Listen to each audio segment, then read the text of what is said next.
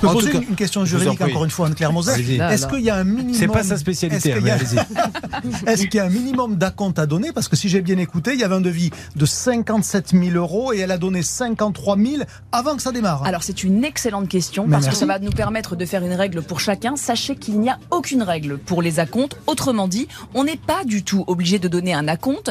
On exige, les artisans exigent fréquemment des acomptes, mais au fond, aucun texte ne justifie qu'il y ait cet acompte de données. C'est pour ça que l'on conseille d'être ultra prudent. S'il y a des matériaux, etc. à acheter, alors là, l'acompte se justifie, mais soyez vigilants. Si par exemple le premier poste de dépense, c'est euh, laver un carreau, euh, poser un échafaudage, ça vaudra jamais euh, 10, 20 ou 30% Pas d'acompte, s'il n'y a pas de règle sur les acomptes. Bon, eh ben parfait.